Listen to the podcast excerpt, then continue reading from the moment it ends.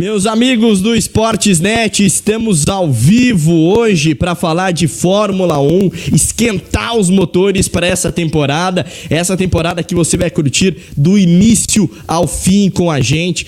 Uma grande expectativa, nova regulamentação, novas regras, um novo esporte para alguns. E para isso, nós temos dois catedráticos do assunto hoje aqui, Rodrigo Serafim e Giovanni Danjo, para a gente repercutir o que vai acontecer na Fórmula 1 dessa temporada. Já quero boa noite deles, né? Dos nossos mestres é, do espetáculo. Vou começar pelo Rodrigo Serafim, o nosso artista Rodrigo Serafim. Fala, Rodrigo, boa noite para você. Boa noite, Enio. Boa noite, Giovanni. É, boa noite a todo mundo que está aqui com a gente uh, na Sportsnet. Primeiramente, é um prazer enorme, né? A Sportsnet abre as, casa, as portas e a casa para a Fórmula 1. Fernando é, que é o nosso senhorio aqui, podemos dizer assim, fanzaço de Fórmula 1. Eu lembro de algumas conversas que eu tive com ele logo quando eu entrei na, na Sportsnet falando de modelos de carro que ele postava nos status dele no WhatsApp. Então, primeiro de tudo, um prazer enorme, uma honra sem tamanho a gente trazer a Fórmula 1 aqui para a Sportsnet. E uma temporada que promete muita coisa, que promete é, mundo novo, vida nova e, portanto, é, traz aquela ansiedade para a gente é, ver logo os carros na pista competindo entre si, para a gente ter uma ideia de como que vai funcionar esse ano, de como é, que as mudanças vão ser aplicadas de fato na realidade. A gente vai falar mais para frente que a gente já teve é, alguns pontos muito interessantes nos três primeiros dias de testes em Barcelona, do ponto de vista aerodinâmico, do ponto de vista do feeling dos pilotos. Então, é uma temporada onde tudo começa do zero para todo mundo e por isso, só por isso já é espetacular, quanto mais é, se a gente juntar outros fatores, como por exemplo a história de 2021, como por exemplo pilotos que estão em ascensão, novas caras, novas equipes. Então, um ano que eu tô bem animado para ver como é que vai ser, viu, Enio? Lembrando que é primeiro ano de transmissão no Sportsnet, né? Um Sportsnet que tem essa tradição, como o Rodrigo bem disse aqui na, na transmissão de esporte a motor. E esse ano vai ser o primeiro transmitindo a Fórmula 1 para você. Nós estamos ao vivo no nosso Facebook e também pelos aplicativos de rádio na nossa web TV. Agora, 8h45, horário de Brasília. Quero dar o... Seja bem-vindo, né? O Giovanni Danjo que está estreando com a camisa do Sportsnet. Já passou por aqui em algumas modalidades mas agora no Esporte a Motor vai ser a primeira vez. Fala, Danjo, boa noite para você. É isso aí, Enio, boa noite. Boa noite ao Rodrigo, também os amigos é, do Sportsnet. É isso aí, Fórmula 1 agora na Sportsnet, nova casa, uma nova temporada bem diferente, né? Como o Rodrigo já destacou, então vai ser uma temporada é, de muita adaptação também, de muitas surpresas, é, de muitas especulações, como já está sendo, né, a respeito dos carros, dos novos pilotos, ou às vezes até pilotos que a gente nem sabe quem vai estar no grid, como é o caso da Haas, com certeza a gente também vai falar sobre isso. Então, muita coisa mudando, a Fórmula 1 de cara nova, então, obviamente, uma casa nova também é mais do que adequado é, para a Fórmula 1. E eles vão bater esse papo aí sobre a Fórmula 1, sobre esporte a motor e especular bastante sobre a Fórmula 1, porque vai ser uma temporada nova, uma temporada que a gente não vê desde 2014, pelo menos, né, em termos de regulamentos né, dos carros. Então, obviamente, muita coisa é, vai acontecer aí vai ser uma temporada que com certeza tem tudo para bater as expectativas que foram criadas depois do ano de 2021, com aquela batalha Hamilton e Verstappen. Esperamos que tenhamos mais assim. Agora, se teremos Hamilton, Verstappen, Mercedes, Red Bull, aí o o tempo dirá, e obviamente essa temporada vai ser um grande marco para uma nova era na Fórmula 1 também. A última temporada, meus amigos, foi de emoção até o final, ali, na, praticamente na última volta. O, o, campeonato foi decidido. Tem muita gente que ainda questiona o último fim de temporada e, enfim, aí a conversa já é mais longa, mais ampla. Mas eu já quero saber do, do nosso querido Rodrigo Serafim é, o que esperar dessa nova temporada. A gente sabe que do novo regulamento, uh, o regulamento foi revisitado e melhorado para essa temporada. Alguns carros já estavam esperando por isso, como por exemplo o carro da Ferrari. Enfim, o que nós podemos esperar na temporada de 2022 o que a Fórmula 1 vai nos entregar nessa nova temporada, Rodrigo? Uh, vamos lá, são muitas as novidades, né? São diversos pontos, mas o principal deles e o que a gente é, mais fica de olho é com relação à aerodinâmica dos carros, né? Para 2022 uh, tem a volta no conceito do, do efeito solo, né, para fazer a, a sim, a forma de explicar mais simples de todas do efeito solo, que é um conceito uh, de aerodinâmica, uh, basicamente vai ser usado a, o, o, chassi dos carros e a parte de baixo do chassi dos carros para gerar o downforce, para gerar a aderência nos carros, né, através dos túneis de Venturi, uh, que são conceitos físicos onde o maior fluxo de ar significa mais é menos pressão e o menor fluxo de ar significa mais pressão. A partir disso, é, foram construídas saias na parte de baixo do, do, dos carros, né, acopladas ao difusor traseiro, e esse conceito de efeito solo, é, usando o chassi do carro e o chão em si para gerar aderência para os carros, para grudar os carros no chão, é que vai ser utilizado até a temporada passada Uh, a partir dos anos 80 que esse sur efeito surgiu na Fórmula 1, foi banido por conta do seu risco, né, que era muito perigoso uh, na época, sobretudo por conta da fragilidade dos chassis, que podia, claro, deixar os carros descontrolados, desgovernados, impossíveis de pilotar. Uh, e desde então era utilizado a, a, digamos, a aerodinâmica tradicional, entre aspas, da Fórmula 1, onde você tem o uso de asas e também de aletas, além é, do próprio chassi para gerar essa pressão aerodinâmica. E por que, que é importante isso? Por que, que a, a, a Fórmula 1 foi no sentido dessa mudança? Uh, a base para isso tudo foi a disputa né, na pista e a perseguição dos carros durante uma corrida. É, quando a gente tinha os carros com a aerodinâmica atual dos carros que a Fórmula 1 tinha até 2021, é, com pneus largos, com uma aerodinâmica bem agressiva para tornar eles mais rápidos, Uh, o efeito que as asas faziam no ar de downforce gerava uma turbulência logo atrás do carro muito grande, né?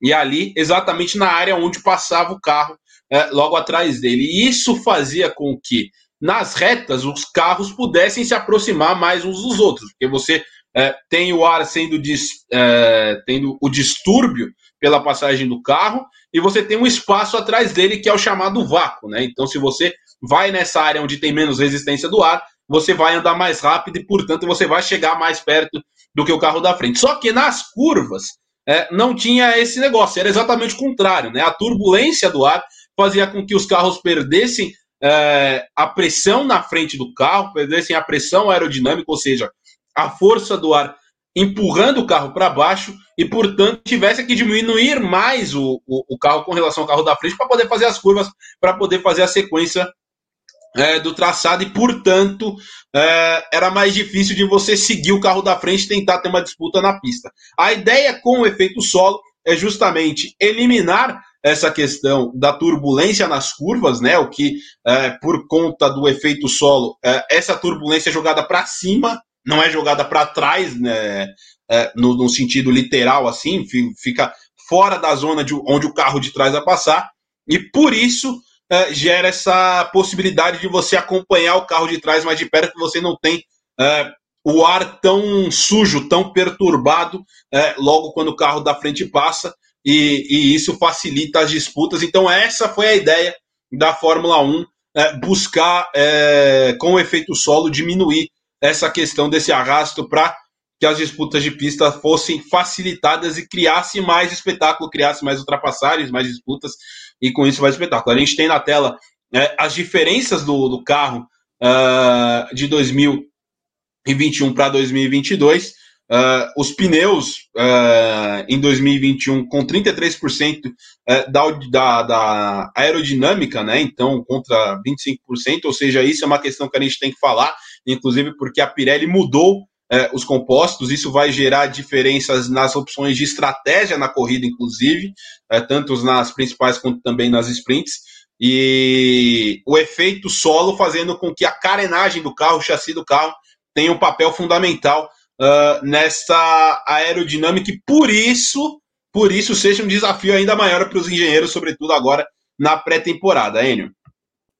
Falando de, de pressão aerodinâmica, também muda a pressão sobre os pneus dos carros, e aí, como bem disse o Rodrigo Serafim, muda também a estratégia, apesar do, da mudança de componentes é, da, da Pirelli para essa temporada, Giovanni Danjo. E aí a gente já tem uma noção de um primeiro momento, uma primeira vírgula de uma mudança da última para essa temporada, em relação também às estratégias das equipes, haja visto que esse ano teremos ainda mais emoção, ainda mais ultrapassagens é, com essa mudança mudança de, de regulamentação, Danjo. É, com certeza, Enio. Como o Rodrigo destacou, né, essa sendo talvez a principal mudança, né, o principal marco é, dessa mudança, né, a distribuição do downforce ao longo do carro, que pode parecer que às vezes as asas dianteira e traseira é, perdem um pouco do impacto, na verdade perdem, né, de fato, o impacto nessa questão é, do downforce, mas isso promete né, deixar a corrida um pouco mais apertada e é isso que tem sido talvez o ponto de é, de marketing né, da Fórmula 1, né? Assim que eles estão vendendo essas mudanças, né? Falando que vai ser uma corrida muito mais apertada, muito mais disputada, os carros vão conseguir seguir uns aos outros, né? Como o Rodrigo é, já mencionou com essas mudanças no regulamento, e isso tem sido principal, a principal questão, né? Essa coisa do efeito solo que volta para a Fórmula 1 depois de décadas, né? E antes, anteriormente, né? Lá na década de 70, 80, quando, quando isso era o grande fator da Fórmula 1, né? Muita gente apontava que era perigoso, porque muitos acidentes resultavam é, disso, e o mais conhecido sendo do Gilles Villeneuve, né, que acabou falecendo num acidente, da, em um acidente em pista, né, é, durante a corrida, mas obviamente é uma era diferente da Fórmula 1, tem muita pesquisa, é, tem muita segurança agora na Fórmula 1, e é uma das coisas, até inclusive, que eu vejo nesse carro novo, que não é muito comentado, talvez com certeza não é o principal ponto, é, mas o, o fato do ralo, assim, visual, visualmente falando, ele fica mais bonito, porque em 2018 foi uma coisa que parecia ser muito mais um improviso, a, a inclusão do ralo, e ficou meio jogado no carro. Dessa vez, o design do carro foi feito para o ralo, né? Foi feito é, para encaixar com o ralo. Então, o carro também fica mais seguro, fica visualmente mais bonito, pelo menos é, na minha opinião. E outra coisa que muita gente tem destacado, principalmente depois que os carros foram revelados e aí saíram para a pista em Barcelona, tem sido os side pods, que são as partes laterais do carro, que cada equipe tem um design bem diferente dos outros. Então, muita gente comparando um com o outro, vendo é, o quão, como isso pode afetar a corrida, e isso lembra muito também quando mudaram os regulamentos da temporada de 2013 para 14, quando a, o bico da asa dianteira era o grande fator que mudava muito de uma equipe para outra, né? Dessa vez, pelo menos nas primeiras impressões, tem sido também o side pod, então também é algo que a gente vai ficar de olho aí é, nessa nova temporada da Fórmula 1, Enio. O ralo que foi extremamente importante na, no choque entre Verstappen e Hamilton e sabe-se lá Deus o que teria acontecido se ele não existisse. porque também. Sim, sim, sim. É, a segurança dos pilotos em primeiro lugar, né? E a parte é, externa, como bem disse o Giovanni D'Angelo, é, é, eu vejo assim no Twitter alguns comentários, né? Nas costas do, do carro. Realmente os detalhes é, espetaculares. A gente já vai trazer algumas fotos aí de alguns carros, principalmente da Ferrari. Eu que sou um tifoso de sempre, amei o carro da Ferrari nessa temporada, o Rodrigo Serafim. Mas realmente tem essa, essa, essas questões, né? A modulação de cada carro para influenciar também na velocidade e na estratégia de cada, de cada equipe para esse ano de 2022. É uma temporada toda inteira nova, é um novo esporte e só dentro de pista mesmo para a gente conseguir ver, apesar dessas primeiras exibições já terem dado algumas amostras, né? Sim, sim, sem dúvidas. É, um ponto fundamental que a gente é, já acompanhou em Barcelona e com certeza vamos ter mudanças uh, ah, para o Sakir, né, para a semana de testes no Sakir, que é no próximo final de semana, sexta, sábado, uh, aliás, quinta, sexta e sábado, né, uh, já nesta semana os testes de pré-temporada, agora os oficiais, o efeito que é o purpoising, né, em inglês a gente pode trazer para o português, não no sentido literal, mas traduzindo para que a gente possa entender como golfinhar ou quicar o carro, né? que é um efeito que é digamos que, resultado do efeito solo e que algumas equipes talvez subestimaram ou não deram a devida uh, cautela para essa questão, que é um problema e é um problema sério. Inclusive, a gente viu isso na Ferrari, viu muito na Alpine, uh, um pouquinho na Aston Martin, na Mercedes também. Uh, que vamos tentar resumir a, a, a situação. Esse por quase a golfinhada dos carros é, quando eles estão na reta, tem algumas imagens disso, sobretudo é, o perfil da Fórmula 1 nas redes sociais colocou bastante isso. é, do carro literalmente indo para cima e para baixo no meio da reta, assim, como se tivesse é, aqueles carros estilo Snoop Dogg lá nos anos 90, fazendo clipe, subindo e descendo é, toda hora. Então, é, por que que acontece, que acontece isso? O que, que é esse efeito e por que, que é um perigo para as equipes? As, as equipes estão de olho. Uh, basicamente, com a história do efeito solo que eu expliquei agora há pouco, uh, dos túneis de Venturi, uh, o uso da gravidade, do centro de gravidade, do ponto de centro de gravidade, é fundamental para manter o downforce da, do, do carro, né? E para isso precisa do ar passando embaixo do carro. Inclusive, por isso que os bicos desse ano, né, os bicos dianteiros, são mais altos do que dos anos anteriores. Algumas pessoas até estranharam no lançamento dos carros, os bicos altos, é, dois, três centímetros para cima do, do chão e para cima da altura dos pneus. Uh, então, por isso é uma questão que uh, fica um pouquinho mais complicada uh, nesse ano, porque com o efeito solo, a tendência é o ar em cima empurrar o carro para baixo, né? Que é o, o, o downforce e aderência que o carro está gerando. Só que esse efeito faz com que o carro, em alguns assoalhos, em algumas uh, questões, uh, esse efeito é tão forte que o carro vai abaixa o bico e corta o fluxo de ar.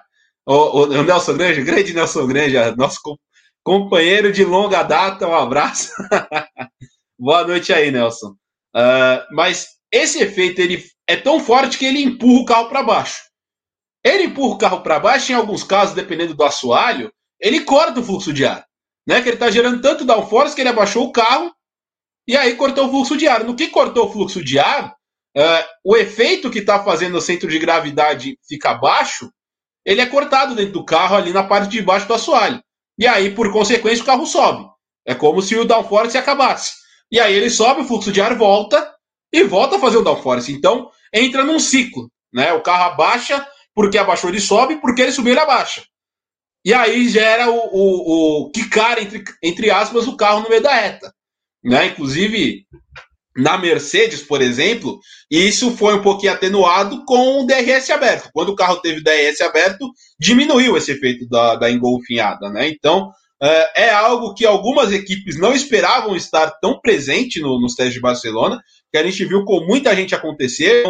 Não, não, lembro se eu cheguei a ver acontecer com os carros da Red Bull e da, da AlphaTauri, mas de resto, todos os outros carros em algum momento tiveram, é, em maior ou menor grau, né, em maior ou menor constância, uh, esse subir e descer no meio da reta por conta desse efeito, uh, que é um efeito colateral do, do, do, efeito solo e de toda essa nova no, essa novidade aerodinâmica. E aí, ah, para você resolver isso, ou você tem que mexer no chassi, o que é um problemaço, né? Porque você projetou o chassi, fez todos os desenhos, todos os detalhes, testou no túnel de vento, aí vai ter que fazer isso tudo de novo, isso demanda tempo e muito dinheiro, ainda mais com o teto salarial desse ano e teto de gastos, é, é uma questão complicada, mas você pode também mexer na suspensão. Né? Mas aí uma suspensão mais dura vai afetar diretamente os pneus, vai afetar diretamente o estilo de direção de cada piloto. É uma situação, uma equação complicada que as equipes estão trabalhando e vamos, a gente vai ter uma ideia melhor de quem vai ser mais afetado por isso agora uh, em Saqueiro no Bahrein. Para falar ainda sobre a questão do, do desenvolvimento do carro, antes um abraço para o Nelson Grande, nos ouvindo diretamente de Portugal, sempre o Nelson Grande. 795 é, quilos é, para é, modelagem do carro e apenas uma equipe estaria dentro dessa, dessa pesagem, que seria a Alfa Romeo. E as montadoras, Giovanni Danjo, estariam nessa discussão, porque principalmente a Red Bull não estaria se adequando a, ao peso uh, predisposto pela FIA. E aí vem aquela conversa de bastidor, obviamente, porque você não pode remodelar o carro agora. Nós estamos no dia 7, nós temos o início da temporada dia 20. É um senhor problema, né? É, a questão do, do, peso dos carros é um grande X nessa questão, né? Porque é, foi determinado um, um, peso e agora vai ser alterado ou está sendo discutido para ser alterado esse peso, né? E tem equipes que bateram o peso mínimo assim perfeitamente, né? Então, né, fizeram um trabalho excepcional montando o carro e agora vai ter um aumento desse peso mínimo, então vai ter que adicionar 5, 10 quilos no carro, que não é um trabalho fácil, não adianta colocar dois halter, um de cada lado, é um trabalho que é, Fala, o, o, o, piloto, você pode agora comer o que você é, quiser, uma... manda pra dentro 10 quilos de macarrão e tá tudo certo, não é simples, né? Não tem como, né? Não é tão simples assim, né? E isso acaba prejudicando, na minha opinião, acaba prejudicando quem fez um bom trabalho na pré-temporada ou antes da temporada, né? É, montando o carro e projetando o carro para esse determinado peso, né? E é uma coisa que vai ser discutida agora é, bastante, né? Então, muitas questões técnicas, questões delicadas. Obviamente, a gente já viu muito na temporada passada, né? Em especial essas é, disputas de equipe, né? Obviamente, muito entre Mercedes e Red Bull, né? Uma equipe se favorecia. Teve a questão do pit stop, por exemplo, que a Red Bull está fazendo um trabalho excepcional e aí, por motivos de segurança, a Mercedes vai lá e fala: não, temos que é, diminuir o tempo dos pitstops. Aí foi determinada aí uma nova medida, e obviamente os pitstops ficaram mais lentos, né? Então sempre tem essas disputas entre equipes, não é nada é, anormal, né? Mas a Fórmula 1 vai ter que lidar com isso, né? E também há de se destacar, né? Isso, né, trazendo um pouco dessa disputa do ano passado, disputa entre equipes, essas questões mais é, jurídicas, digamos assim, entre os times, e também o que o Enio falou é, de decisões controversas do ano passado, o Michael Messi, diretor de prova, não vai estar nessa temporada mais, né? Ele foi é, demitido pela FIA e não vai estar mais conduzindo a Fórmula 1. Também é uma mudança interessante para se ver, porque há algum tempo, né, desde que a Liberty Media adquiriu a Fórmula 1, a gente tem visto decisões bem diferentes que se assemelham muito com o automobilismo norte-americano por vezes, seja a NASCAR ou a Fórmula Indy, né? Porque a Liberty Media é um é, um, uma empresa norte-americana dos Estados Unidos, né? Então isso né, foi uma característica vinda aí para a Fórmula 1. E aí, por consequência, a gente viu muitas decisões diferentes do que a gente está acostumado assim na história da Fórmula 1. E o Michael Massey, obviamente, também é, acolheu essas decisões aí de, de bom grado aí, pelo, pelo bem do entretenimento, para falar bem a verdade, por muitas vezes, né? E isso vai ser uma questão a se observar, né? O quanto também essas decisões, né, favorecendo algumas equipes, né, essas disputas de equipes, quanto que isso vai favorecer o entretenimento, quanto que isso vai ser justo para as equipes dentro da pista, vai ser uma coisa muito interessante também que eu espero é, ver aí ao longo dessa temporada, essas decisões fora de pistas que foram um grande é, uma grande questão na temporada passada, até depois da temporada, com o Hamilton é, falando que não sabia se iria voltar, muita especulação, obviamente, né, agora já sabe que ele volta, né, mas muita especulação é, ao redor da carreira dele, então vai ser uma coisa gigante também nessa temporada, né, como que a Fórmula 1 vai ser sem o Michael Massi, mas ainda assim, né, com essa questão toda aí, dessa cultura que estão é, implementando nas corridas de Fórmula 1. É, Rodrigo Serafim, sobre a questão do Michael uhum. Masi, né? É, como diria meu avô, ele conseguiu desagradar gregos e troianos, né? O cara foi vilipendiado de todos os lados e agora nós temos uma nova metodologia também da FIA, com possibilidade de VAR, enfim, de revisão de, de, de encontrões. É, vai ser uma temporada super curiosa também por, por esse aspecto. Como você vê essa mudança? Realmente o Michael tinha que sair, essa temporada não era para ele. Me conta aí aí, Rodrigo? Uh, pois é, antes de mais nada, até só para a gente uh, englobar todas as mudanças que foram feitas uh, na esteira da demissão do Michael Masi uh, da posição de diretor de provas, eu vou citar aqui que foram algumas que foram feitas pela Fórmula 1 e pela, pela Liberty. Né? foi criada uma nova sala virtual de corrida, né, equivalente ao VAR, da, da Fórmula 1. A gente lembra, e aí eu vou fazendo sempre a comparação em cada tópico, uh, com como era até o ano passado. A, a Fórmula 1 sempre teve uh, uma sala de comissários, né? Então você tem uh, um comissário convidado, ex-piloto, que é só consultado, não, de, não entra nas decisões de corrida. alguém indicado pela federação da pista, né? Ou da pista, não, do país né? O GP é na Inglaterra, então a Federação de Automobilismo da Inglaterra vai indicar alguém para ser esse comissário. O, GP é no, no Bahrein, então alguém da, da Federação do Bahrein vai indicar o um nome lá para entrar. Uh, e dois comissários da FIA, né? E aí você tem um grupo de quatro comissários uh, e mais um auxiliar de vídeo que ficava lá na salinha durante a corrida com as imagens de televisão para poder julgar os lances. Né? Então, além desses caras, agora a gente tem uma outra sala uh, separada, né? Eu não entendi exatamente. Provavelmente vai ser um quartel-general da FIA, que vai ficar fixo na, na FIA, uh, para auxiliar nessas decisões, para que se tenha um ponto de vista mais completo e mais uh, detalhado de ângulo, de ponto de vista, e por aí vai, inclusive com relação a imagens on-board, por exemplo, que não tem. Né, os comissários da FIA, eles têm as imagens que a transmissão internacional tem. Imagens, por exemplo, de uma câmera uh, on-board, se ela não está sendo utilizada na transmissão, uh, ela está guardada no carro e ela vai sair do carro para a FIA dois dias depois. Né? Um exemplo claro disso, uh, o Verstappen naquele, naquele lance com o Hamilton no GP do Brasil, uh, em que os dois acabaram fora da pista na curva do, na curva do Lago, na 49 volta do, do GP de São Paulo do ano passado. Uh, foi se discutido muito se o Verstappen tinha saído da pista deliberadamente para evitar ultrapassagem. Uh, e aí os comissários julgaram com as imagens de cima, não com as imagens da onboard do Verstappen, que saiu só dois dias depois. Então, nesse sentido, inclusive, eu espero, pelo menos, uh, que exista essa sala do VAR com mais, com mais dados e com mais pontos de vista para as decisões uh, dos comissários.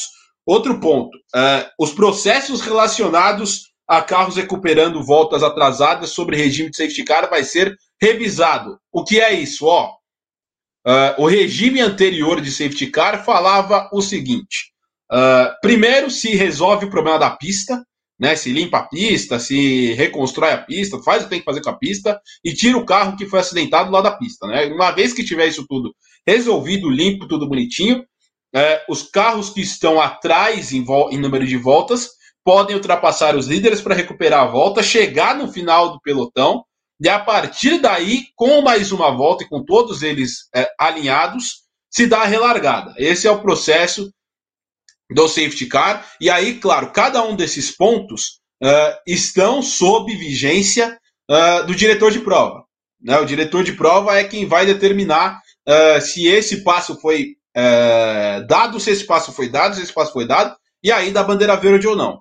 Todo esse processo, e aí a gente depois vai discutir, vai debater com mais profundidade, foi meio que na base do freestyle em algumas as corridas atrás. Aliás, começando em 2020, inclusive, no GP da Itália, que teve a batida do Leclerc, a bandeira vermelha, a partir daí aquela interpretação toda de bandeira amarela e bandeira vermelha, e se dá bandeira vermelha, se a largada é parada, ou se é de volta é, já com os carros andando como se fosse final de safety car. E a partir daí começou uma onda de uma corrida se decide uma coisa, outra corrida se decide outra coisa. Em Baku, por exemplo, uh, o acidente do Verstappen causou bandeira vermelha e duas voltas de corrida é, com bandeira verde. Em outros casos, foi optado pela bandeira amarela. E aí, essa confusão toda, a FIA vai querer sentar, rever e botar uma, uma regra mais definida e mais é, clara, podemos dizer assim, do ponto de vista uh, do regulamento com relação ao safety car. As comunicações entre o diretor de provas e os diretores de cada uma das equipes, elas vão manter, elas vão ser mantidas, elas vão continuar, só que não vai ser mais mostrado para o público, né? Não vai ter mais é, aquele áudio do chefe da Mercedes, o chefe da Ferrari, do chefe da Red Bull, conversando com o diretor de prova no meio da corrida na transmissão. Esse canal foi é, fechado. E aí tem o seguinte: essas comunicações dizem, é o que diz a FIA, é o que disse no, no seu comunicado oficial, é, tem um padrão estabelecido, ou seja, só alguns pontos é, de certa maneira e com certo tom podem ser é, conversados ali com o diretor de provas. Ou seja, Uh, aquele, aquela pressão toda exacerbada que a gente viu uh, acontecer no, nas duas últimas temporadas, que foi quando a, a Liberty adotou esse, esse elemento para transmissão de corrida na televisão, a gente não vai ter mais. Uh, e claro, isso impacta diretamente na, na dinâmica das corridas, porque isso trouxe um elemento que a Fórmula 1 nunca teve. Né? A Fórmula 1, claro, sempre teve chefe fazendo política, fazendo pressão em cima do diretor de prova e conversando e querendo puxar um pouquinho a sardinha, não só com o diretor de prova, também com o regulamento, com a própria FIA uh, e por aí vai. A Fórmula 1 sempre foi muito política, só que uh, nunca teve antes tanta visibilidade essa politicagem toda, como teve nos dois últimos anos, e claro, isso gerou impacto mas, direto. É, desculpa te interromper, é, Rodrigo, mas será que não seria. Não sei, eu não sei se eu gosto da ideia, obviamente, é, é, da, da, da, conversa ser divulgada na transmissão, porque, enfim, o público é, tomaria ciência daquilo que, que, que, se diz nos bastidores. Porque, obviamente, você coloca dentro do regulamento, ah, não vai poder utilizar certas, é, certas palavras, não vai ser, não vai ser, não vai ser permitido que certos pedidos sejam feitos. Ok, mas se, e, e, o público? Será que eh, a gente vai Sim. poder saber o, o, teor dessa conversa no, no, momento segundo ou não? Né? O que garante que essa conversa não terá esse teor? Então eu, eu acho que eh, me, me soa estranho, né? Me soa no mínimo estranho. Eu acho que mais visibilidade no processo, melhor, né? Que daí a gente sabe Sim. Eh, como as coisas são feitas, enfim. É, não, sem dúvida. É, na minha opinião, é, ou deixava a coisa do jeito que tá, ou bania o, o recurso, simples assim. É, se não é, se é para não mostrar na transmissão, se é para não deixar é, como algo visível, que banisse a comunicação, falasse, ó, a partir de hoje, diretor de equipe não pode conversar com o diretor de prova durante a corrida. Pode conversar antes da bandeirada, depois da bandeirada, mas durante a corrida não pode.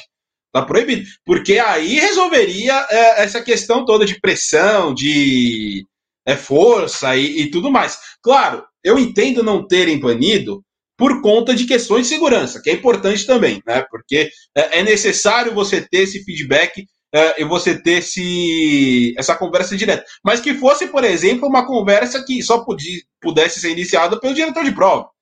Né? Sei lá, o diretor de prova, ele entra em contato com a equipe, ó, é, fulano de tal tá bem para correr, aconteceu alguma coisa, ou então é, tal ponto, você acha que a gente deve correr? O que que, você, o que, que seus pilotos acham? O que, que eles estão falando aí no rádio? Aí, a partir daí, o diretor da equipe responder. Né? Seria um, um, um ponto um pouquinho mais claro, transparente e que mantenha o canal aberto e a possibilidade de qualquer eventualidade dele ser utilizado. Então, uh, eu acho que não foi a melhor das decisões, mas aí a gente vai, vai entendendo melhor uh, ao longo do ano como que isso vai funcionar. E o último ponto, só para encerrar uh, essa questão da FIA e desse comunicado com esse pacotão de mudanças, são dois novos nomes que vão assumir a função de diretor de prova e vão se revezar ao longo do ano. São eles Neil Switch e também o Eduardo Freitas. O Neil Switch, que é alemão, o Eduardo Freitas, português, os dois uh, com passagens uh, em categorias de turismo da FIA. Uh, o, EC, o, o, DTM na Alemanha, o EC, que é o Mundial de Endurance. Então, são nomes com uma experiência questionável até, né? Porque é, um ponto que todo mundo criticou em cima do Michael Masi é que ele era jovem demais para a função, inexperiente demais para a função e não aguentou a pressão de cachorro grande que tinha nas costas dele.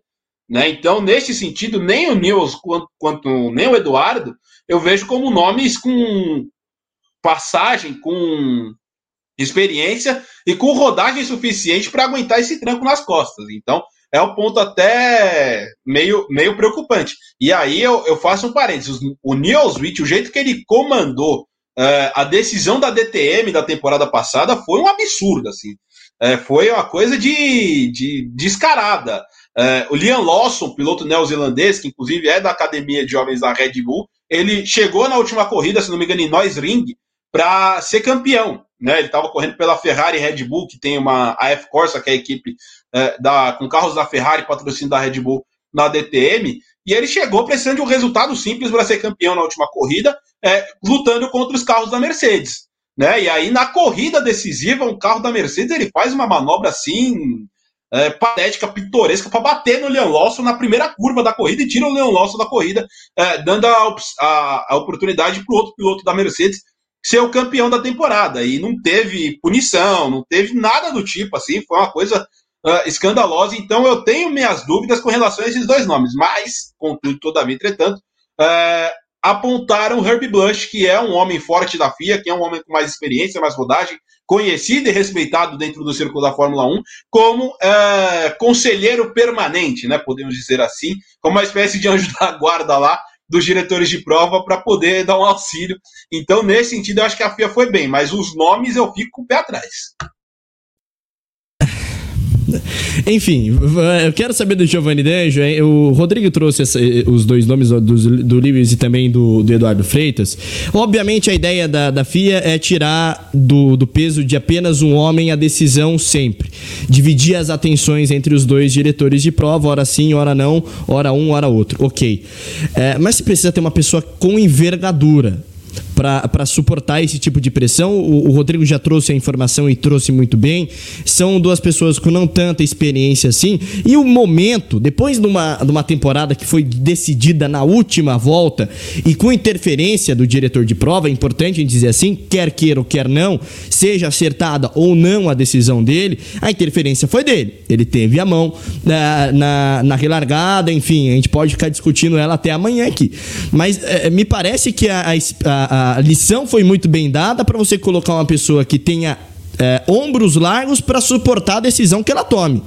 Porque ficou muito evidente que o Michael Masi não a tinha. Porque se a tivesse, permaneceria para essa temporada. E, ele, e agora a FIA coloca duas pessoas não tão experientes assim e um deles com um passado que já puxou a capivara, o Rodrigo Serafim, um tanto quanto suspeito. Não vou levantar aí a, a lebre antes do início da temporada, mas suspeito é, Giovanni D'Angelo. Não, depois da temporada passada, todo mundo vai ter uma atenção gigante, né, nos diretores de prova, na comissão, né, como o Rodrigo falou, muitas alterações, né, tendo essa opção também de revisão, né, estilo VAR também. Então vai ser uma coisa que está sendo implementada em todos os esportes, né, Desculpa eh, te interromper, mas é que demorou até, né? Até Exato. demorou para o maior, a maior categoria do automobilismo mundial adotar esse tipo de revisão, um pouco mais de transparência, enfim. Exato. É, e a porta estava aberta, né? Porque ele já tem uma comissão de né, comissários, literalmente, que está ali revendo lances, vendo lances, vendo momentos e julgando. Então, é quase que um VAR um pouco mais manual, o que a Fórmula 1 tem dos comissários. Então é até estranho não ter tipo essa espécie de revisão, sendo que em todos os esportes está sendo implementado, né? Seja isso positivo para alguns, negativo para outros, é um fato, está sendo implementado e a Fórmula 1 agora segue é, esse caminho também. Mas é bem contraditório, né? Em alguns momentos essas mudanças, como o Rodrigo apontava, por exemplo, a gente não ter mais acesso ao canal é, de comunicação entre diretor de prova e engenheiro-chefe, né? Uma coisa que a gente tinha na temporada passada foi muito elogiada e não aconteceu nenhum episódio assim escandaloso ou algo assim do tipo que faria a gente entender o porquê que a FIA, a Fórmula 1, a Liberty Media, enfim, é, decidiu banir isso, né? Se a comunicação ainda existe, mesmo que seja de uma forma mais limitada, né? Mas ao mesmo tempo, a gente sente que algumas mudanças sejam para ter mais transparência, né? Alguns critérios vão ficar mais rigorosos, né? Porque, como o Rodrigo disse, em algumas corridas acontecia X, na outra acontecia Y, que é o oposto de X, né? E você pergunta por que, que isso aconteceu? Não tinha critério, né? Por isso que não tinha transparência, porque não tinha critério, não tem como você explicar uma coisa que não tem explicação. Né? Então, é, ou se tem explicação é para entretenimento, né? Para deixar a corrida mais interessante né, aquela bandeira vermelha do Verstappen em Baku foi para isso. E ficou bem interessante no final das contas, né? Foi uma relargada, duas voltas no final, né? Parecendo muito com o overtime que tem no, nas corridas norte-americanas, em especial na NASCAR. Né? Quando tem uma bandeira amarela, safety car, faltando duas, três, quatro voltas para o final, eles têm, né, termina a, a, corrida, mas aí tem duas voltas sobre bandeira verde para terminar em bandeira verde. E se tiver mais um acidente na penúltima volta, vai ter mais uma vez o overtime, que são mais duas voltas. Então, é quase limitado, né? Não tem como terminar a bandeira amarela. Foi mais ou menos isso que a Fórmula 1 quis, que o Michael Massi quis naquela corrida. Então, não tem muito critério. É bem isso. Eles olham, eles olhavam, né, na, na temporada passada, viam que ia dar entretenimento, que ia ser mais interessante ao olhar do público e fazia. Essa é a impressão que passa, porque não tinha transparência, não tinha explicação do porquê as coisas estavam acontecendo dessa maneira, e assim ficou óbvio que era por isso, né? Então, nesse momento, fica a impressão que vai ter mais transparência, que eles vão ter mais critérios, mas ao mesmo tempo, essa questão, por exemplo, da comunicação que a gente não vai ter acesso mais entre o diretor de prova e o chefe de equipe, aí a gente fica um pouco pé atrás, né? Porque aí é um corte, aí um pouco na transparência também. Mas independente disso, eu acho que é um saldo positivo em termos da gente entender as decisões em pista. Eu acho que a gente vai ficar com um entendimento um pouco mais claro do que está acontecendo, das decisões tomadas, e óbvio, a gente também espera que sejam é, resultados mais justos, mais entendíveis por parte do público. E toda essa história do Michael Messi é bem estranha, né? Porque não foi na última corrida que ele fez o único erro dele da temporada. Ele tem, ele teve vários equívocos, várias situações pontuais em várias corridas. Na FIA, Fórmula 1, ninguém se pronunciava muito a respeito disso, ficou quieto, né? Aí começou né, essa intertemporada, o Hamilton ainda, obviamente, muito frustrado, com razão. O Verstappen, obviamente, comemorou, já escolheu o número um para pôr no carro dele. Então a gente foi seguindo, né? Viu que não ia mudar nada naquela corrida, foi seguindo a vida e quando menos às vezes a gente esperava, né? Porque já tinha passado um certo tempo e ninguém tinha falado, o Michael Messi foi demitido. Claramente não agradou, né? Os chefes dele, mas foi um negócio meio que por trás das cortinas, digamos assim. Não foi um negócio muito explosivo, né? Até para o bem, talvez, da imagem da Fórmula 1 mas no final das contas foi uma temporada bem controversa e eu acho que acaba, vai, vai ficar uma mancha né, para a temporada brilhante que foi de 2021, essas decisões fora da, é, fora da pista. Mas de qualquer maneira, foi uma temporada incrível e com todas essas mudanças nos regulamentos, várias imprevisibilidades para a próxima temporada, mais esse acréscimo aí na transparência, nos critérios das decisões de prova, essa temporada 2022 tem tudo para ser espetacular. Obviamente, né, ser decidida na última volta é uma coisa bem superficial, digamos assim, literalmente, né? Muito armado, né, talvez. Mas, obviamente, né, a gente espera ter uma, uma, uma temporada que seja decidida lá para frente, lá em novembro, na última, penúltima prova, que seja um ano muito disputado. E, obviamente, né, vamos ficar especulando até lá quem, quem vão ser as equipes mais interessantes, quem vão ser os pilotos mais interessantes Obviamente, com mudança de regulamento, tá, a porta está aberta para qualquer um, basicamente. E a questão da comunicação, eu tô com o Rodrigo e não abrem. Para mim tem que ser partir da, da, da, direção de prova para a equipe. Né? Tudo bem, é, obviamente que algumas questões devem partir, mas é, deve ser a exceção, não a regra. Me diz, Rodrigo. É, só uns detalhes aqui rapidinho que o, o Danjo citou.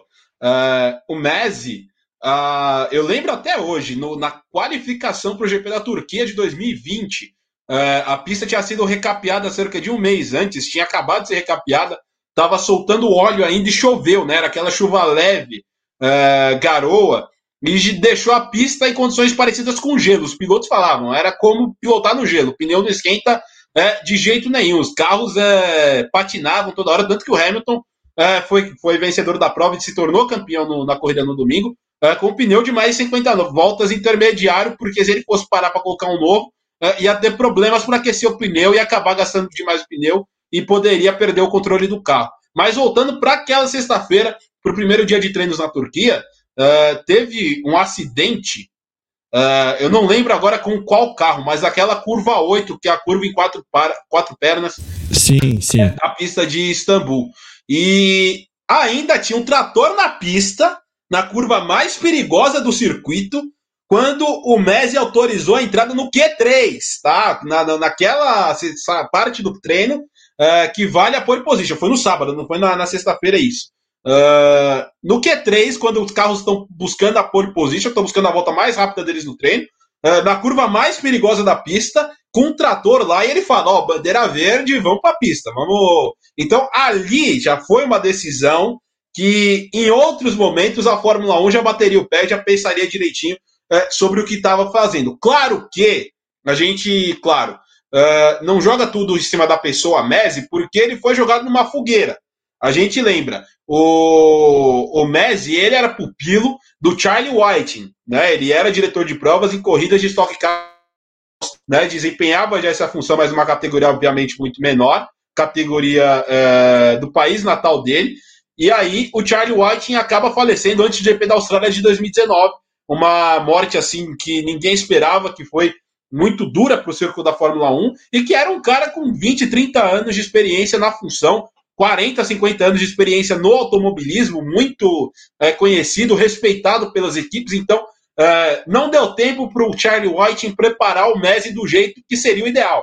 Né? Então, o Messi ele vai meio que na fogueira, ele vai meio que fritado é, para a função. E claramente, ali naquele GP da Turquia, já mostra que não tinha condição é, de seguir. A Fórmula 1 resolveu deixar ele o resto de 2020, o ano de 2021, e o que a gente viu né, foi o resultado do, uh, da, da, da, temporada muito controversa em decisões da, da direção de prova. É, um abraço aqui para o Júlio Barbosa, mandou um, uma mensagem aqui para gente. Exatamente a impressão que fica. A Liberty assumiu tudo pelo entretenimento, mas esse tudo tem que carregar uma medida sempre. E aí vem a, a, a questão que a gente estava conversando aqui, né? Sobre Oi, a segurança também é, dos pilotos. Me diz, me diz aí, Danjo. Uma coisa que a gente não mencionou ainda, eu nem sei como que a gente não mencionou, mas não teve GP da Bélgica no passado. Isso também foi uma decisão, assim, tudo bem, né? Tava um dilúvio na Bélgica, né? Mas a gente lembra no sábado no Q3 também que foi autorizado o começo do Q3 com a pista sem O acidente nenhuma. do Lando Norris. E o acidente impressionante que teve o Lando Norris, né? Não aconteceu nada de mais grave, né? No domingo ele estava pronto, né, para a prova. E aí a gente ficou, né, quatro horas na expectativa e não teve GP. E aquele, né, batendo na mesma tecla, né, jogando os carros ali para a pista, safety car, roda uma, duas voltas, nada. Começa o cronômetro, né, depois ia ver se ia dar tempo, se não desse tempo ia fazer metade da prova, ia contar metade dos pontos, fizer 75% ia contar o ponto inteiro. Então, assim, foi uma bagunça também, obviamente, uma situação completamente anormal, mas uma coisa que a gente não vê todo dia na Fórmula 1 e uma coisa que, obviamente, também vai ficar no marco da temporada incrível que a gente teve no ano passado. Um último detalhe, Enio, só para a gente fechar a situação, o, com relação ao SGP da Bélgica, né? Foi um papelão que a Fórmula 1 fez uh, em Spa-Francorchamps, uh, inclusive na parte de devolução do dinheiro ou arrumar ingresso para esse ano para os torcedores que estavam lá, né? Foi feito uma espécie de voucher ou uh, sorteio para alguns com uh, o, o, o, ingresso desse ano, mas não foi feito o reembolso e nem a garantia para todos que foram uh, assistir a corrida e assistiram duas voltas sobre o safety car em quatro horas de, uh, do, do, do, domingo. não foi feito o reembolso ou a garantia do ingresso para a edição de 2022 da corrida. Neste sentido, a Fórmula 1 e a FIA também já se mexem, tá? Eles estão vendo uma situação para colocar que não vai ter pontuação, ou que vai ter uma pontuação X é, para corridas com pelo menos três voltas, três voltas, acho que é três ou cinco voltas é, sob bandeira amarela, ou ainda tem que esperar para definir direitinho como é que vai ser essa pontuação e as regras para isso, as condições para tal. Mas pensando no GP da Bélgica, vem é, mudança e movimentação no regulamento esportivo também. É, vamos falar de, dos carros para essa temporada e também dos novos pilotos, né? Eu não quero dizer nada, mas a gente vai colocar aqui, vou colocar na nossa apresentação. É uma torcida, né? Sonhar não custa. Agora 9h29, eu quero saber dessa questão da Haas. É, não, vamos brincar um pouquinho agora. É, o pessoal tá dizendo que o Nikita Mazepin não deveria nem ter entrado na Fórmula 1. Né? E esse ano ele não vai participar por uma questão, obviamente, geopolítica, que a gente já, já pode até conversar mais sobre isso em outro momento, é, da guerra da Ucrânia. E ele não vai estar tá no grid nessa temporada, Rodrigo Serafim. E aí? A expectativa tá lá em cima, vai. Uh, pois é, eu, eu tô. Eu tô mais. É, eu tô nesse momento naquele 1% de chances, 99% de fé, viu, a coisa, a coisa tá complicada. Uh, mas só pra gente fazer um apanhadão. Uh, a gente não vai se aprofundar nesse momento, pode se aprofundar mais para frente quando a gente for falar do calendário. a questão da Rússia. Atletas da Rússia e da Bielorrússia foram banidos, né? Vamos, podemos dizer assim, banidos pela FIA já tinham sido banidos pela Federação Inglesa de Automobilismo. Né? Foi até conversado sobre uma espécie de termo uh, sobre liberdade, neutralidade, para assinar lá, para poder correr, mas acabou que não, não, não, rolou. E por que, que o Mazepin saiu? Né? Primeiro, ele entrou por conta do dinheiro uh, do pai dele, o Dmitry Mazepin. Para quem não conhece o Dmitry Mazepin, ele é o dono da Uralkali, que é a maior empresa de mineração uh, da Rússia. E é uma empresa barra, em parte, estatal, e que tem o Dmitry Mazepin é, como um amigo íntimo, um braço direito político do Vladimir Putin. Ou seja, no dia em que fez, fez a reunião o Putin lá com seus aliados no Kremlin, logo depois da invasão na Ucrânia, um desses aliados que estava dentro da casa uh, do governo russo era justamente Dmitry Mazepin, que é um amigo íntimo do Vladimir Putin. Então, por conta desse dinheiro estar vindo é, de forma indireta, mas de forma bem próxima do governo russo, é, a Haas não tinha outra alternativa. A Haas tinha que rescindir é, o seu contrato e rescindir, portanto, o contrato do Nikita Mazepin, que estava na equipe e entrou na equipe ano passado, por conta desse dinheiro, porque a Haas precisava do dinheiro para seguir na categoria. E aí, o que isso significa para a Haas?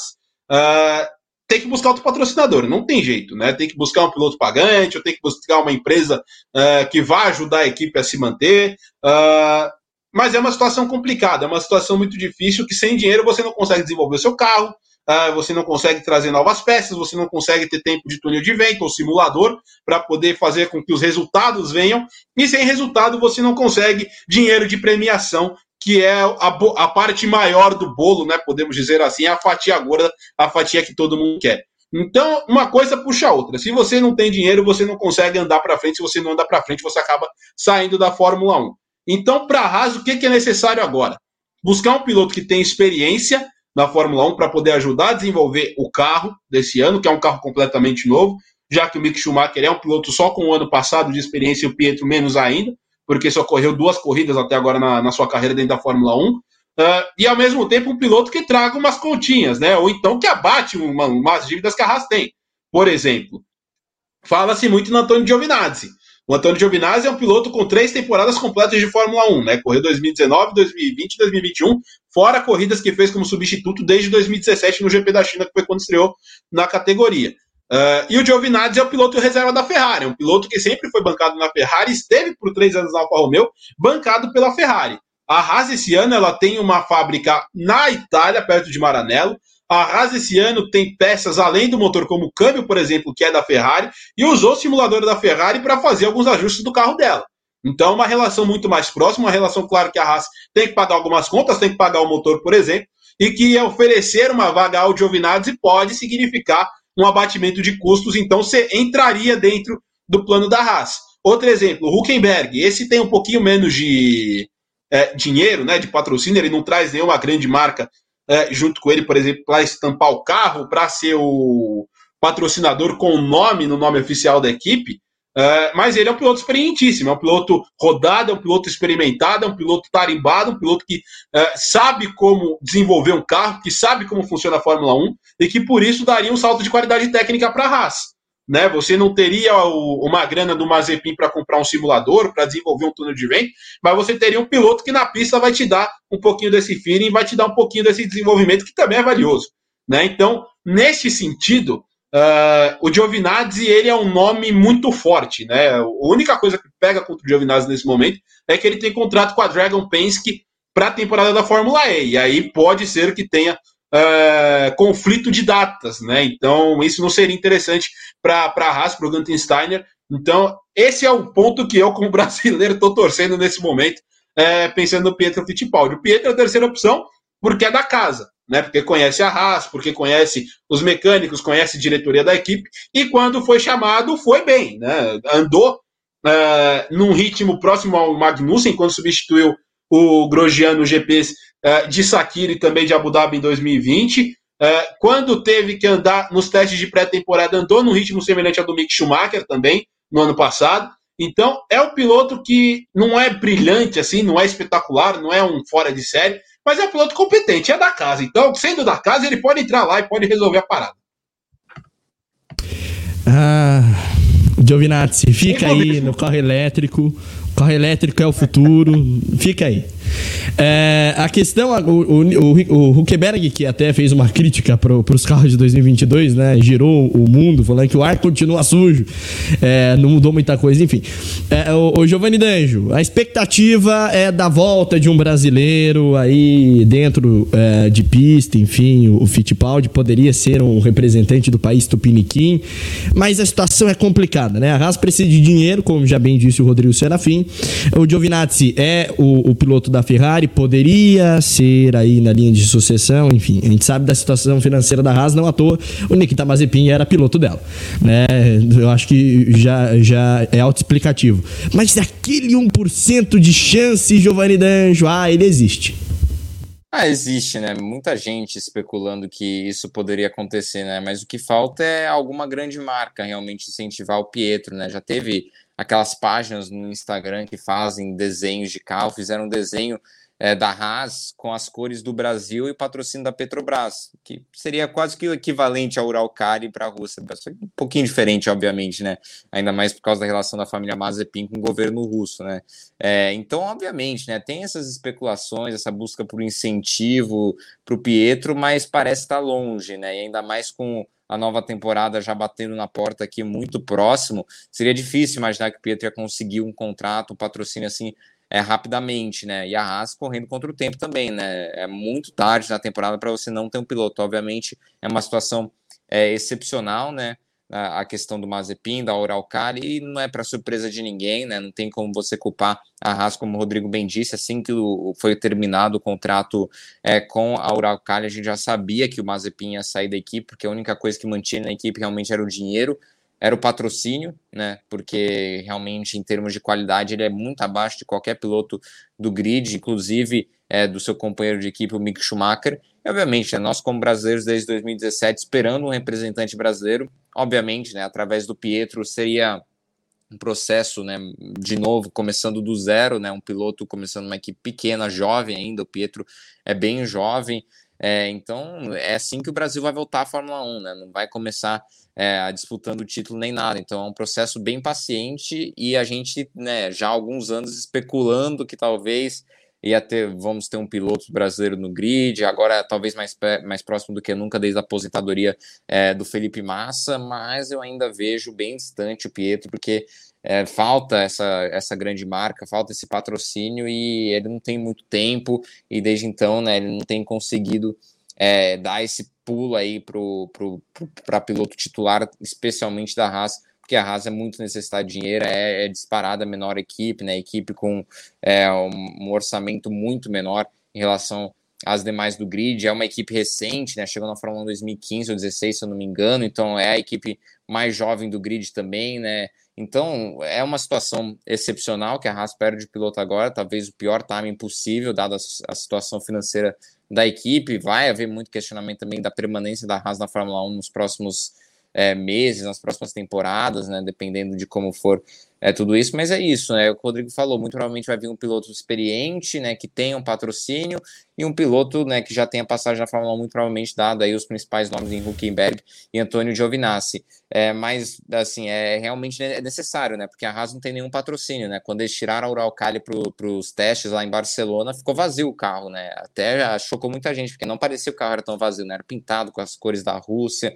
então chamava um pouco a atenção. Mas você tira aquilo, tira as cores da Rússia, ficava um carro preto e branco escrito Haas do lado. Então, é precisa de patrocinar a Haas. A não tem nenhum patrocinador, basicamente. Então, é uma situação assim, para uma equipe se manter na Fórmula 1 é muito dinheiro. Então, a Haas né, nem tem como culpar muito a Haas, porque se não for atrás de piloto pagante, em duas temporadas eu não vejo a Haas na Fórmula 1 seguindo na Fórmula 1 mais não. Verde e amarelo ia ficar lindo nesse, nesse carro, tenho certeza. É, até me perguntaram essa, essa questão do Giovanni D'Angelo é, levantou sobre a Petrobras. Apesar da Petrobras ser a estatal que gere o petróleo com o maior nível de, de lucro líquido do planeta, é praticamente impossível que a Petrobras embarque numa dessa. Né? Por N questões da política da empresa em relação a fomento de, de marca, enfim, a gente já bem sabe algumas questões de, de, propriamente dentro da Petrobras, é muito pouco provável, apesar, apesar da, da Petrobras ser extremamente endinheirada, eu acho muito pouco provável que, que embarque numa dessa. Mensagem do Júlio Barbosa! Diga lá, diga lá, Danjo. Não, só para falar, né, uma situação muito parecida, obviamente, né, devido às proporções aí, mas muito parecido com a Brown em 2009. Não tinha nenhum patrocinador. Sim. E aí o Rubinho Barrichello ali acaba trazendo a Itaipava, né, durante algumas corridas, as últimas principalmente, tinha a Itaipava estampado, mas é uma situação muito parecida. Obviamente a Brown teve o sucesso assim que a gente provavelmente nunca mais vai ver na nossa vida, sendo uma equipe nova e sem patrocinador. Mas a Haas é uma situação bem parecida, precisando de um piloto que traga alguma coisa. Lembrando que as maiores cervejeiras são do Brasil, né? Se, elas, é, se é essa única aqui que produz esse monopólio todo aqui em território nacional investir o dinheiro, pode ser que dê. O Júlio Barbosa diz aqui: grande nome para o futuro. próximo é o Rafa Câmara. Rodrigo conhece bem. Rodra, conhece mesmo, Rodra? Não, Rafa Câmara é um nome que, olha, é, se seguir no caminho que tá vindo aí, gente, nos próximos 5, 6 anos, a gente pode se empolgar, viu? Porque, assim, é, o Rafa Câmara, ele estava no kart, né, pernambucano, é, muito jovem ainda, salvo engano, são 16 anos de idade apenas uh, pro, pro, pro Rafa Câmara. E no ano passado, ou no começo desse ano, no final do ano passado, ele foi campeão mundial de kart, né, numa, em duas categorias diferentes. Isso gerou para ele uma chance de um teste na academia da Ferrari. Ele passou, Desculpa entrou para academia da Ferrari. É, Rodrigo, é, são 16, agora vai fazer 17 anos esse ano. Sim, é, exatamente, 16 anos de idade. Uh, então, ele entrou para a academia da Ferrari no começo de 2022, né? E fez o salto do kart para os monopostos. Quem que tá com ele nos monopostos na Fórmula 4 italiana até o momento? Uh, Andrea Kimi Antonelli. Esse menino, Andrea Kimi Antonelli, é tido como o próximo fora de geração, é, o próximo nível Verstappen, nível Leclerc, e voltando na geração anterior, nível Vettel e nível Hamilton. É quem o, o, o, o jornalismo especializado em automobilismo aposta como grande promessa para o futuro. Uh, ele que também estava no kart até o ano passado, André Kimi Antonelli, italiano. Uh, e esse garoto entrou junto com o Rafa Câmara para a Prema, né, para a equipe Prema. Ele que é inclusive da academia de pilotos da Mercedes já, o André Kimi Antonelli, desde o kart. Uh, e até agora na Fórmula 4, o Rafa Câmara está indo bem, está indo superior ao André Kimi Antonelli, tá? Uh, já venceu algumas corridas, tem tido grande desempenho e é, tem, vem vindo num, num, num, campeonato que empolga, né? Um campeonato que traz muita esperança e traz uma expectativa muito grande.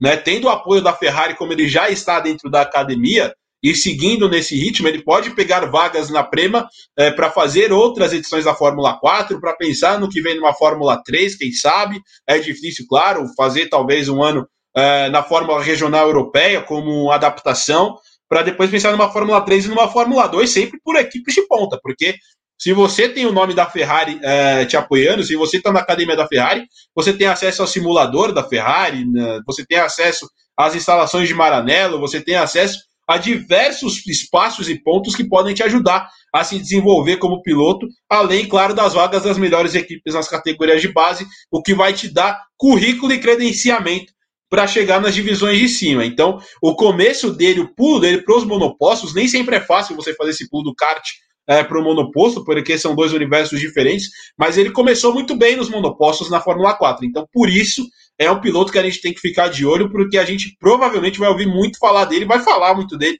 é, daqui uns anos, é, pensando daqui para frente. Vamos falar do calendário dessa. Já batemos uma hora, era pra ter uma hora live, gente. Mas foi legal. Tá, tá sendo legal, tá sendo legal. É, Emília Romanha, é, o circuito é, de Imola vai continuar é, para as próximas temporadas. Então, nós teremos a primeira corrida do ano no Bahrein, é, no próximo dia 20 de março. Um abraço, professor Fernando Vicirmino. O chefe chegou, gente, se escondam. É, depois, Arábia Saudita, Austrália, Emília Romanha, é, o GP de Miami, Espanha. Espanha, Mônaco, Azerbaijão, o Canadá, Inglaterra, Áustria, França, Hungria, Bélgica, Holanda, enfim. E aí vamos até São Paulo, dia 13 de novembro, novembro e Abu Dhabi, dia 20 de novembro, lá no final do ano. Esse, esse diga. É, um pequeno detalhe que eu lembrei, a falar antes, eu lembrei só agora. É, o, o Danjo tinha falado mais cedo sobre uma possível decisão de campeonato lá em Abu Dhabi, última corrida e tudo mais três, é, dois dias depois da decisão do campeonato em Abu Dhabi, sabe o que que tem? Lá mesmo, perto no, no, no, no, no Oriente Médio, tem a abertura da Copa do Mundo. Lá no Catar. Então, se, prepare seu coração, porque a coisa vai ser tensa, viu? Faz um pacote, pega um, uma transferência, é rapidinho, dá para chegar lá. Vamos falar dessa, desse calendário. E é importante você saber o calendário, amigo e amiga ligada aqui na nossa transmissão, porque você vai acompanhar de uma ponta a outra aqui no Grupo Sportsnet. Não vai, não vai ter jeito, vai ser com a gente. Começando agora dia 20 de março, Bahrein, o circuito de Sakir e aí Rodrigo Serafim, a expectativa para esse calendário é, da, da Fórmula 1 Rússia é, deixando, obviamente, com todas as sanções, não dá para imaginar, não dá para pensar que seria diferente, né? Uh, pois é, o, o, calendário que era para ser, e tá batendo na trave há, há, algum tempo essa história de 23 corridas, né? O, o, a FIA sempre vê o calendário mais longo de todos os tempos, e aí, de última hora, alguma corrida é cancelada, isso da pandemia para cá. Uh, a gente tem que esperar para ver se essa vaga da Rússia vai ser preenchida.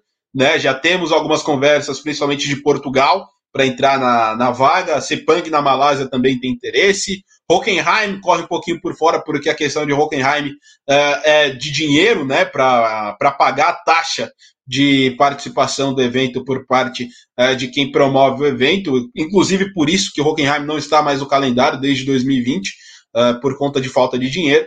Então, de resto, o calendário ele já está fechado, está garantido, e é um calendário muito interessante, é um calendário que traz uma variância de, de, de pistas e de uh, cenários muito grande, que a gente fica imaginando como é que vai ser é, durante a temporada. Começa agora no Bahrein, o Bahrein que vai ter a sessão de pré-temporada uma, pré-temporada uma semana antes, então é, as equipes vão entrar um pouquinho mais preparadas com relação ao que esperar da corrida em Sakir. E aí depois é uma sequência que são pistas completamente diferentes, né? A, a, a pista de Jeddah na Arábia Saudita, uma pista de rua mais de velocidade média, a segunda maior do calendário, só perde para Mons, é muito rápida, com os muros é, todos pertinhos, lado, lado a lado um do outro. Aí depois você tem a Austrália, que é uma pista que historicamente sempre foi muito travada, muito difícil de ultrapassar, com pouca pressão, é, com pouca aderência do asfalto por ser um circuito dentro de um parque que não é utilizado uh, o ano todo e que ao mesmo tempo você tem que buscar áreas de ultrapassagem, buscar zonas de ultrapassagem. Por isso, inclusive, teve reforma lá. Uh, a gente ainda espera para ver como é que vai ficar o circuito depois das reformas. E aí, depois, Emília Romanha para fechar esse início de, de campeonato em Imola, uma pista, a famosa old school, né? Muito rápida, muito boa. Os pilotos amam dirigir nela, falam que é muito legal de você fazer a sequência de curvas uma atrás da outra, mas que para fazer ultrapassagem você tem que suar um pouquinho, você tem que é, trabalhar bastante para conseguir. Ah, eu sou suspeito para falar sobre, sobre Imola, porque é uma região maravilhosa da Itália, perto de Bolonha, na Emília-Romanha, e confirmadíssimo no calendário. Me lembro da nossa última transmissão, Giovanni Danjo, naquela época o Rodrigo ainda não fazia parte desse nosso time que tá chegando no, grupo Sportsnet. É, foi difícil aguentar aquela transmissão, hein? Bastante tempo no ar, rapaz, foi duro, hein, Danjo? Teve chuva, teve bandeira vermelha, né? Teve muita disputa lá na frente, né? Entre o Verstappen e o Hamilton já na primeira curva, logo depois da largada. Da largada, foi uma prova bem interessante mesmo. Obviamente, por isso que volta para o calendário e renova, né? Por várias temporadas. Mas muitas provas interessantes para se destacar. A Arábia Saudita sendo a segunda prova no calendário já em março, foi uma das últimas, né? Na, na temporada passada, né, sendo é, disputada já em dezembro.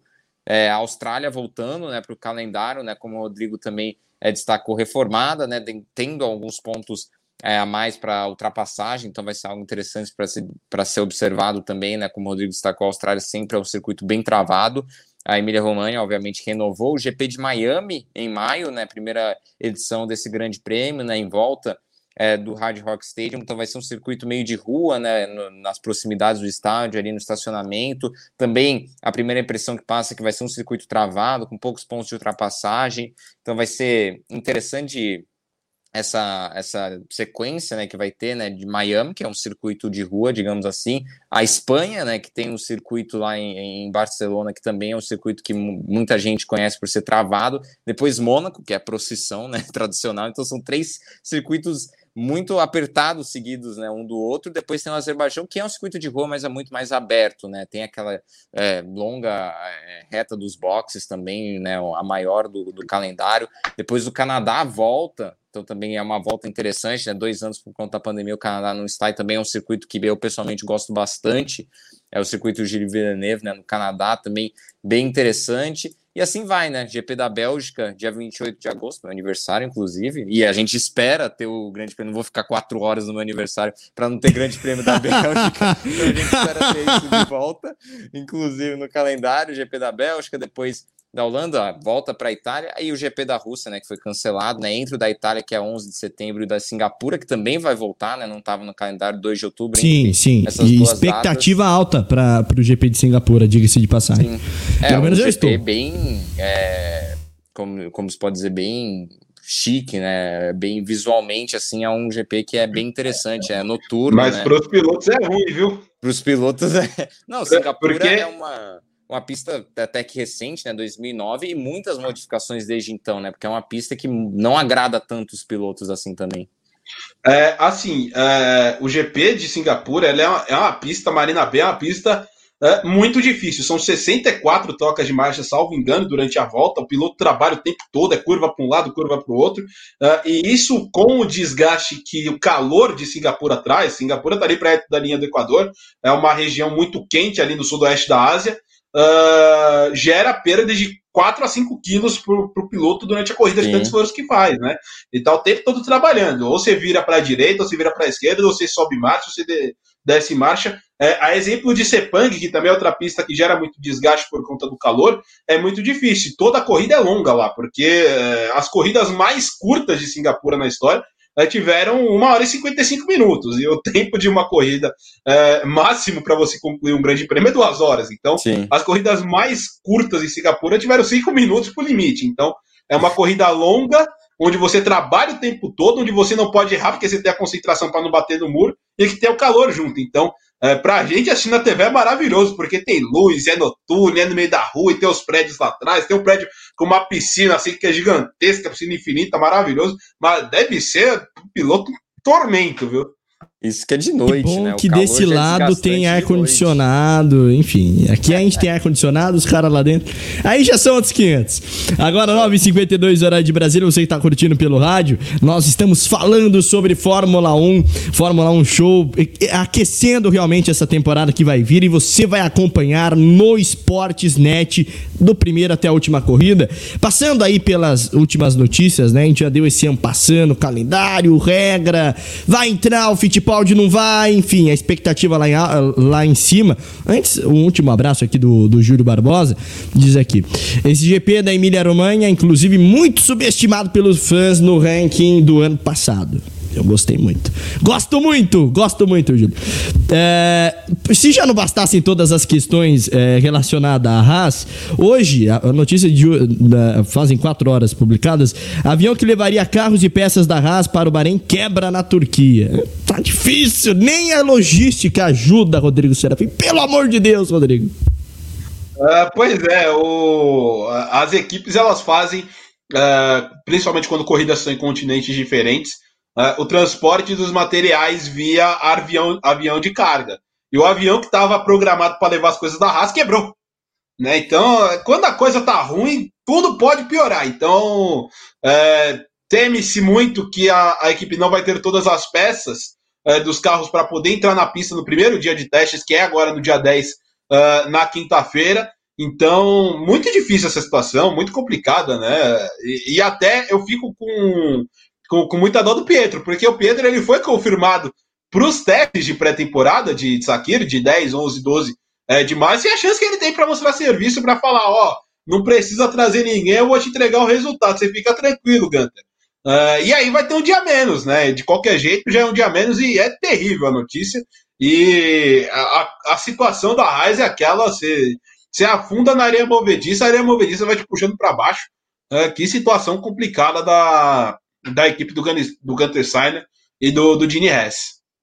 Giovanni Danjo, essa temporada vai ser de Valtteri Bottas na Alfa Romeo, todo mundo ali nesse frenesi para ver o que o Valtteri Bottas vai poder entregar, né? Muita gente desceu a corneta na última temporada em relação ao trabalho que ele desempenhou com baita de um carro na Mercedes. E aí, qual a sua expectativa para Valtteri Bottas para essa temporada?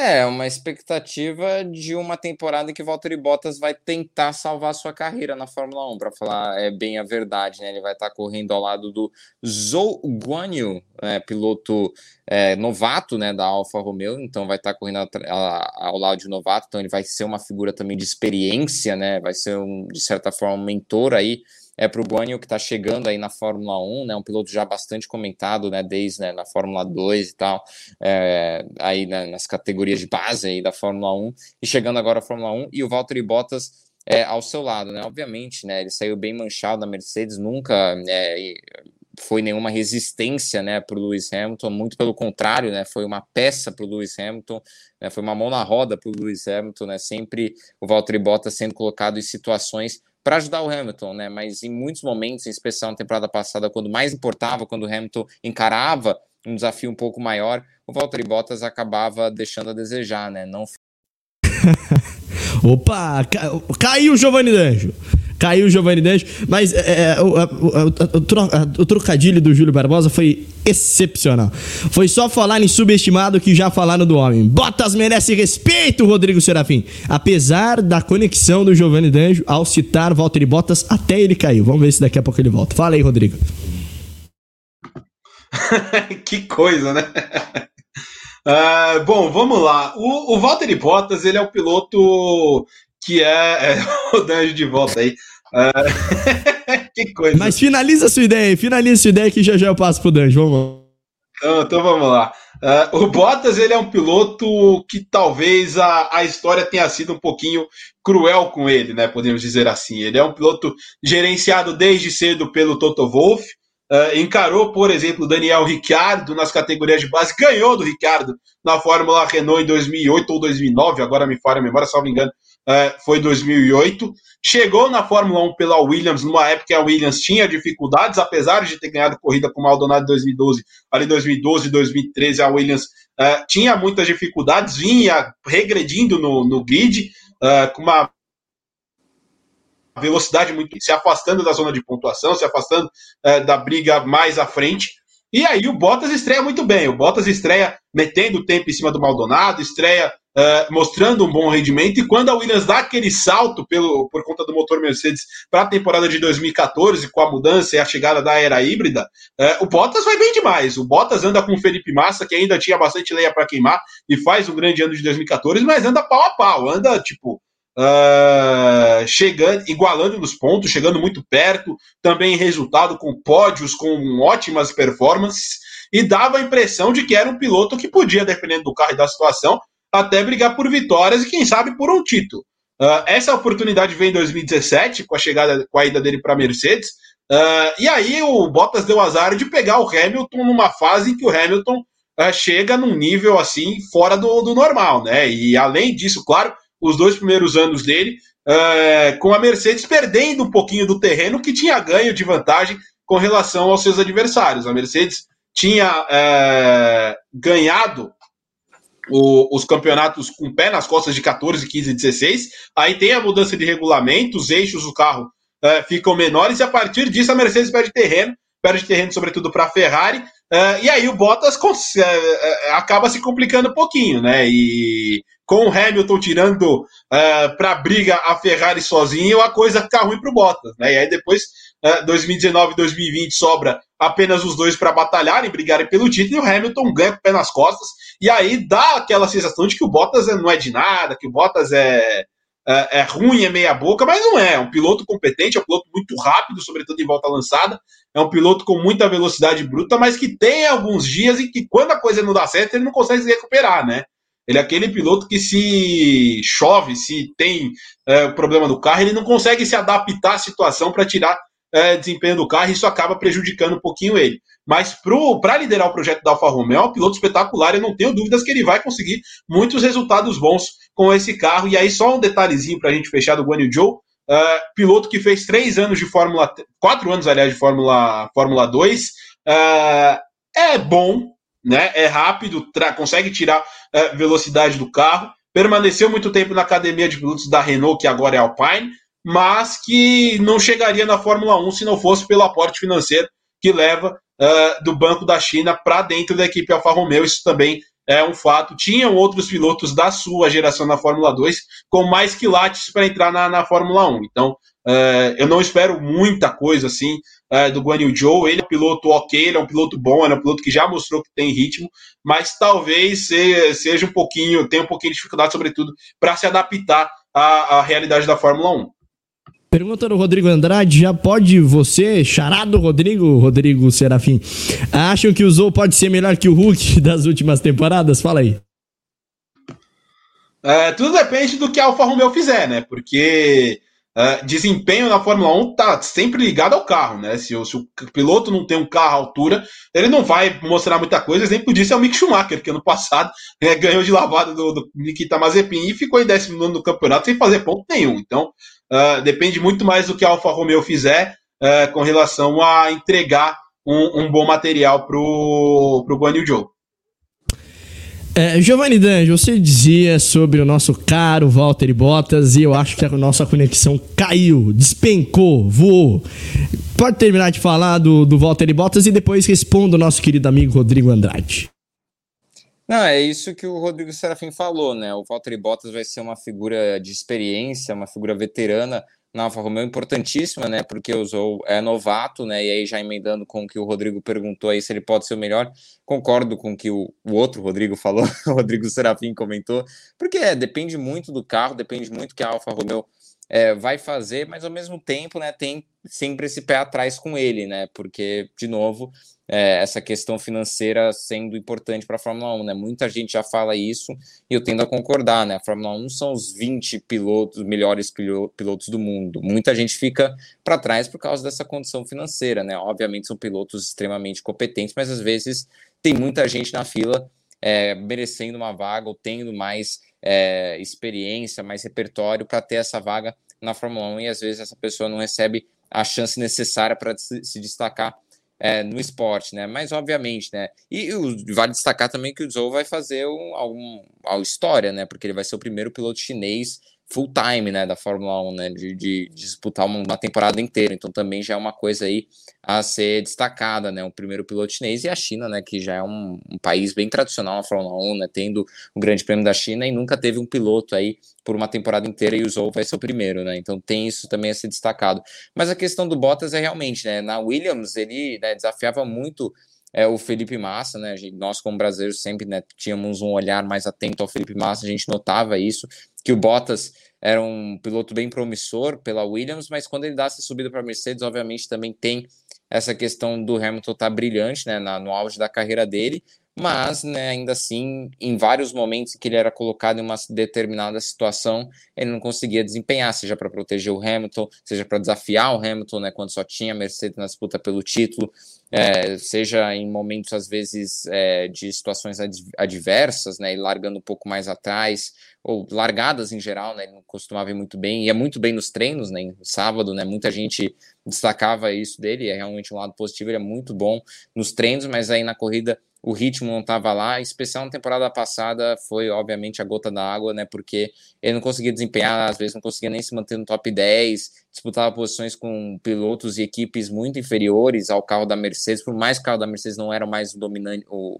o mais dominante do grid na temporada passada, ainda assim não era para estar tá lá no, na parte de baixo do top 10 ou na metade final do grid. Então, obviamente, e, né, a, a, sem fa falar os inúmeros acidentes e incidentes envolvendo o Valtteri Bottas, né? Então, obviamente, temporada passada foi uma temporada, não sei se ele sentiu a pressão e cometeu mais erros do que o normal, não sei se é, o fato né, de ter essa disputa tão feroz com o Hamilton e o Verstappen, ele está numa posição de ter que proteger o Hamilton pela primeira vez, né, desde que ele chegou na Mercedes, basicamente, ter que proteger o Hamilton e ser esse companheiro de equipe, o Hamilton ter uma oportunidade é melhor, se isso também pesou, não sei, mas é o que o Rodrigo falou, ele é um piloto competente, já está há anos na Fórmula 1, é veterano, vai estar tá na sua terceira equipe agora, mostrou muito serviço na Williams, agora ele é o piloto principal, uma coisa que talvez ele nunca nem foi, né, por mais que ele tinha muito destaque na Williams, ele não era né, o piloto principal, o Massa era o veterano, né, apesar do Massa né, ter uma carreira também conhecida por ser segundo piloto, né, várias vezes, assim como o Barrichello, né, nós brasileiros não temos muita sorte com isso, né, mas o Valtteri Bottas tendo uma chance de ser esse mentor, ser essa figura de experiência, correr com menos pressão, né, se é que vai ter alguma pressão para o resultado, então vai ser uma temporada boa para o Valtteri Bottas para tentar recuperar é, um pouco desse seu repertório, tentar recuperar a carreira quem sabe ainda fazer mais uma ou outra temporada aí numa equipe melhor, numa equipe maior. Pode ser também que a Alfa Romeo deu uma volta por cima aí nessa nova temporada, não dá para saber direito ainda, né? Mas é uma chance boa aí para o Valtteri Bottas, eu acho que é necessário, né? Pode ser um passo atrás nesse momento, mas ao longo prazo, daqui a alguns anos, a gente pode ver aí como uma chance, né? Uma temporada que o Valtteri Bottas deu uma reerguida. Falou e disse, Giovanni Danjo. Falou e disse. Agora 10 e 5 para você ligado no rádio, aqui no Grupo Esportes Net. Estamos no nosso Facebook, estamos nos aplicativos de rádio também. Rodrigo Serafim, antes de dar o, o seu último abraço e um abraço também da nossa audiência, quero dar um abraço super especial no Rodrigo Vilela, um grande conhecedor de esporte a motor. É, tinha o Bandeirada aqui com a gente no Grupo Esportes Net. Enfim, desejou parabéns e muita felicidade sorte nesse, nessa nova empreitada desses três rapazotes aqui na transmissão da Fórmula 1 no Grupo Sportsnet. Então, Rodrigo Vilela, aquele abraço super carinhoso em você. E quem sabe, né? O pessoal tá dando um feedback super legal aqui na, na nossa transmissão. Espero que a empresa e a rádio abra aqui as segunda-feiras pra gente, né? Quem sabe? Quem sabe? Fica aí o chaveco, professor. É um abraço a todo mundo que acompanhou a nossa transmissão também pelo nosso chat. É, o Júlio Barbosa diz aqui: menção importante, o Bottas bateu Brasil é, o Massa nos três anos sendo é, últimos dos três, uma sua tenebrosa em qualificações e também em pontos. É, realmente. Contra fatos não existem argumentos, Júlio. Um abraço para você. Muito obrigado pela sua interação. Rodrigo Serafim, aqui o professor foi rápido, hein? Canetada tá rápida aqui. Já está garantindo toda. Na... Obrigado, professor. Obrigado. Rodrigo Serafim, um abraço para você, meu amigo, meu irmão. Que esse ano seja de muitas glórias aqui no Grupo Esportes.net. A, a, nossa casa já é, já é um pouco já costumeira, já é velha, mas o, a empreitada é nova e que tenhamos muito sucesso nela. Rodrigo. Agradecer primeiramente a cada um uh, dos nossos ouvintes que participaram, né? Vieram com a gente uh, nessa, nesse novo projeto que a gente traz aqui para Esportesnet e vamos que vamos. Bater ponto aqui toda segunda-feira porque tem mais coisa para falar, viu, gente?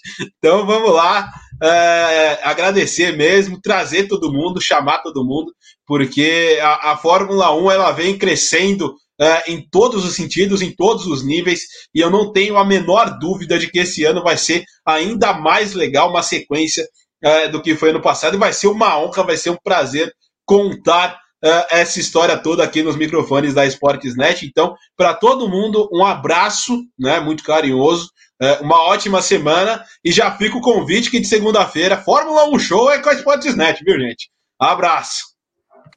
Grande Rodrigo Serafim, agora 10 e 7 para você que está acompanhando no rádio. Lembrando, esse programa também está, estará disponível é, nos aplicativos de podcast. Você também no Spotify, no Deezer, enfim, onde você quiser ouvir, vai estar disponível uh, essa, essa, nossa, essa nossa live, é, o, Fórmula 1 Show, primeiro da história. Giovanni Danjo, um abraço para você, até a próxima. É um prazer imenso, agradecer demais a audiência, ao Fernando aí pelo espaço é, na Sportsnet, a todo mundo do grupo Sportsnet, em especial Enio Rodrigo aí pela companhia. Toda segunda estamos aí com Fórmula 1 Show, obviamente, na né, expectativa gigante. A gente talvez não conseguiu falar nem metade do que a gente deveria ou conseguiria falar nesse programa em uma hora e 25. Então, obviamente, muita coisa para falar. A gente volta aí antes da, da, do começo da próxima temporada. E é isso, né? Um, um, grande prazer, um imenso prazer e que seja uma temporada aí de muitas glórias dentro da pista e pra gente aqui também fora da pista. Hein? Um abraço a todos. Então, você que está acompanhando a nossa live, também é, acompanhando pelos aplicativos de rádio, já deixa anotado aí, toda segunda-feira tem Fórmula 1 Show e no próximo dia 20, no próximo dia 20 de março, nós estaremos juntos. GP do Bahrein, primeiro, primeiro passo no Grupo Sportsnet nas transmissões da Fórmula 1 nessa temporada. Eu narro comentários desses dois monstros, Rodrigo Serafim e Giovanni Danjo, para você no Grupo Sportsnet a rádio mais amiga do Brasil, o portal democrático do esporte. Valeu, minha gente, até a próxima. Tchau!